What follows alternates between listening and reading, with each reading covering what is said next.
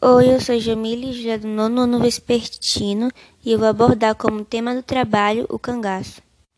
O cangaço foi uma onda de banditismo, crime e violência que se alastrou por quase todo o sertão do Nordeste brasileiro, entre o século XVIII e meados do século XX. O cangaço foi o nome dado a um grupo de pessoas que protestavam contra a situação de precariedade e injustiça social na qual vivia a população da região. Mas o fato é que os bandos de cangaceiro logo se transformaram em quadrilhas que aterrorizaram o sertão, executando assim assassinatos e estrupamentos. O maior de todos os cangaceiros foi Virgulino Ferreira da Silva, que é conhecido como Lampião, começou a atuar em 1920. Estima-se que em sua gangue chegou a matar mais de mil pessoas.